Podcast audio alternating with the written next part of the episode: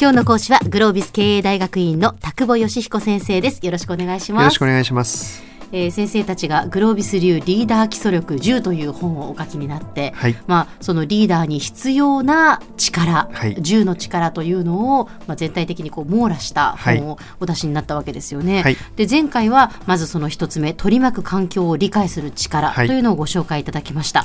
今日は先生そうですね、えー、前回は、えー、自社を取り巻く環境を理解しようということで 3C 分析をちゃんとしましょうと、はい、えー、そんな話をさせていただきました。ええ。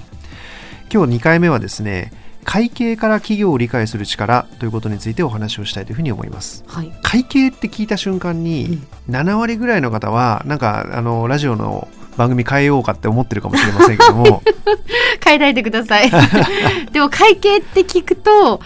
よくわからないし俺には関係ねえって思っちゃうんですよね。直接的に関係ないんかなとか思ってしまいますよね、はい、そうなんです、ええ。でもですねものすごくシンプルに考えてみれば会計を理解するって家庭で言えば家計簿みたいなもんなんですよね。一体うちには1ヶ月にいくらの収入があるんだろう、はい、一体いくらの支出があるんだろう。貯金を入れるとうちの資産はどうなるんだろう、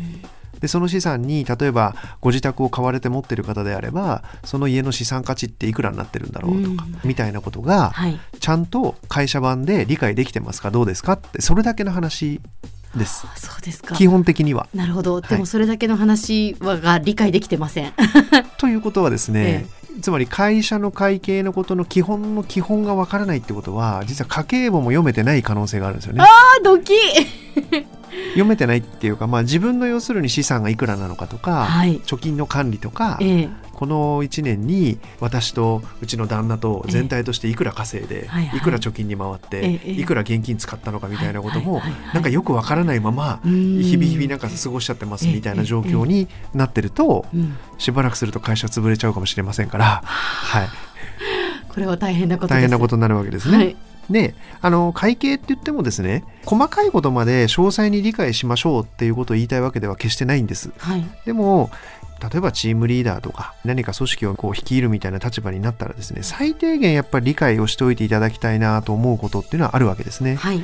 まず一つ目はですね当たり前ですけども会社の売上です。うん、一体うちの会社いくら売ってんだパッとわかります、えー、っですね もうこれ答えられなかったら今本当上司が何なんだって怒ってそうだな。うん、でやっぱり会社ですからね、うんはい、一体うちの会社っていくらぐらいの売り上げなんだろう、えー、ってことが分かってないと、はい、例えば日経新聞読んででも何でもなんとか会社がいくらの売り上げですって言った時にああ例えばじゃあうちの5倍ぐらいなのかとか10倍ぐらいなのかとかっていうそんな感覚すら持てないわけですよね。はいそうですそうです、売上っていうのはお客様に認めていただいたもののトータルの大きさみたいなイメージで捉えるならば、はい、やっぱりお客様しか売り上げは立ててくれませんから、お客様に認めていただいた分量が売り上げなんですよね。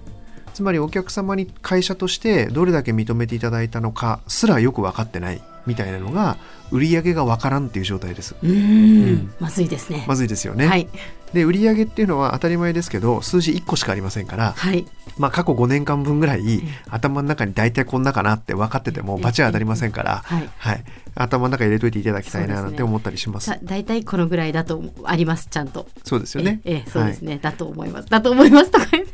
で多くの方がですね、まあ売上は分かるんですよね。でね分かんないのはね結構ね営業利益。ああ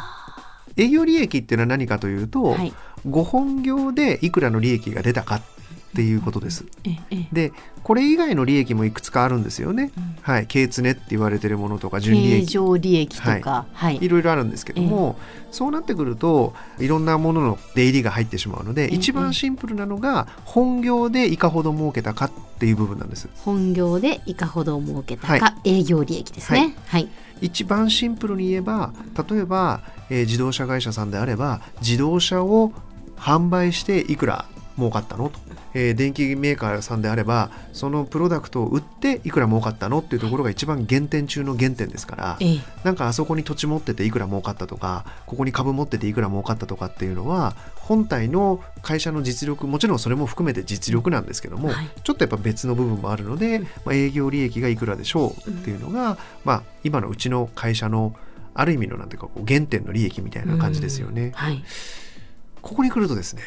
いや分かりませんっていう顔される方の方が多かったりするかもしれません。うんそうですね そうですねってもうあの自分の人生委ねてる会社なのに一体うちいくら儲かってんだかよく分かってないみたいなそんな感じですね。もうドキドキしますねいやでそしてね会議で聞いているはずなのに、うん、数字が定着していないですね頭に。でそれって何でかっていうとですね本質的に私に関係ないと思ってるんですよ。前者の利益なんて私には関係ないって思ってるんですよね。で現実的に大きな会社になっちゃうと、えー、まあ、はいダイレクトにこうインパクトが与えられる部分って確かに少ないかもしれないですけども、でも最低限それぐらい知っときたいよねっていう部分です。はい、はい、ました。まあ、あと他にもいろいろあるんですけどね、ええ、この番組の中で細かく説明するっていうあれではなく、はい、要するにもうそのぐらいのレベルで結構なので、うん、会社のキーになる数字みたいなものっていうのは、え、ちゃんと頭の中に入れとこうよ。興味を持とうよそしてそれの自分の例えば部署版とか自分のチーム版みたいなものっていうのもちゃんと頭に入れとこうよっていうようなことがやっぱりとても大事だと思うんですよね。はい、そして数字を考える際に一番大事だなと思うことはただ頭の中に例えば100億円とかって入っててもねダメなんですよね。はい。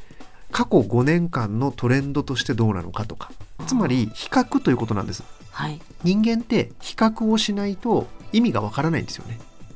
いきなり100億って言われてもいいのか悪いのか分かんないですよね。分かんないです、はい、でも去年80億だったのが今年100億になったって言ったらそれはじゃあ良くなったって思います。2割上がった、はい、もしくはうちの会社が100億なんだけどライバル企業が180億なんですって言われるとそれはちょっとまだ頑張らないといけないなって思います。そういうことが見えてくるのは、うん、全ては比較をするから見えてくるわけなんですよね、はい、なので会計からって言っても細かい話をは今日はできませんけども最低限の数字を抑えるということとそれを例えば競合との比較とか、うん、経年変化を見るとかっていう比較という概念の中で頭の中に入れて自分なりに意味をこう考えてみる。そんな癖をつけていただきたいなというふうに思います、はい、では先生今日のまとめをお願いします。はい。リーダーとしてですね会計数字お金の話それは私には関係ないと二度と言わないと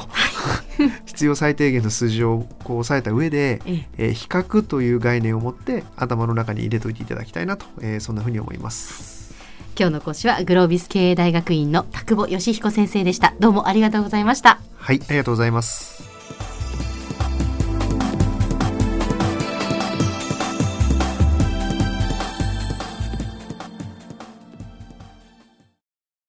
続々ぐいぐいメラメラつながるゾワゾワ。ハラハラ。メキメキ。つながる。ズキズキ。モワモワホカホカつながる。キリキリ。ザワザワ。キュンキュン。ガンガン。ワクワク。うずうず。ドキドキ。ルンルンバクバク。九州人のいろんな気持ちつなげます。九州から輝こう。キラキラつながる。 QTnet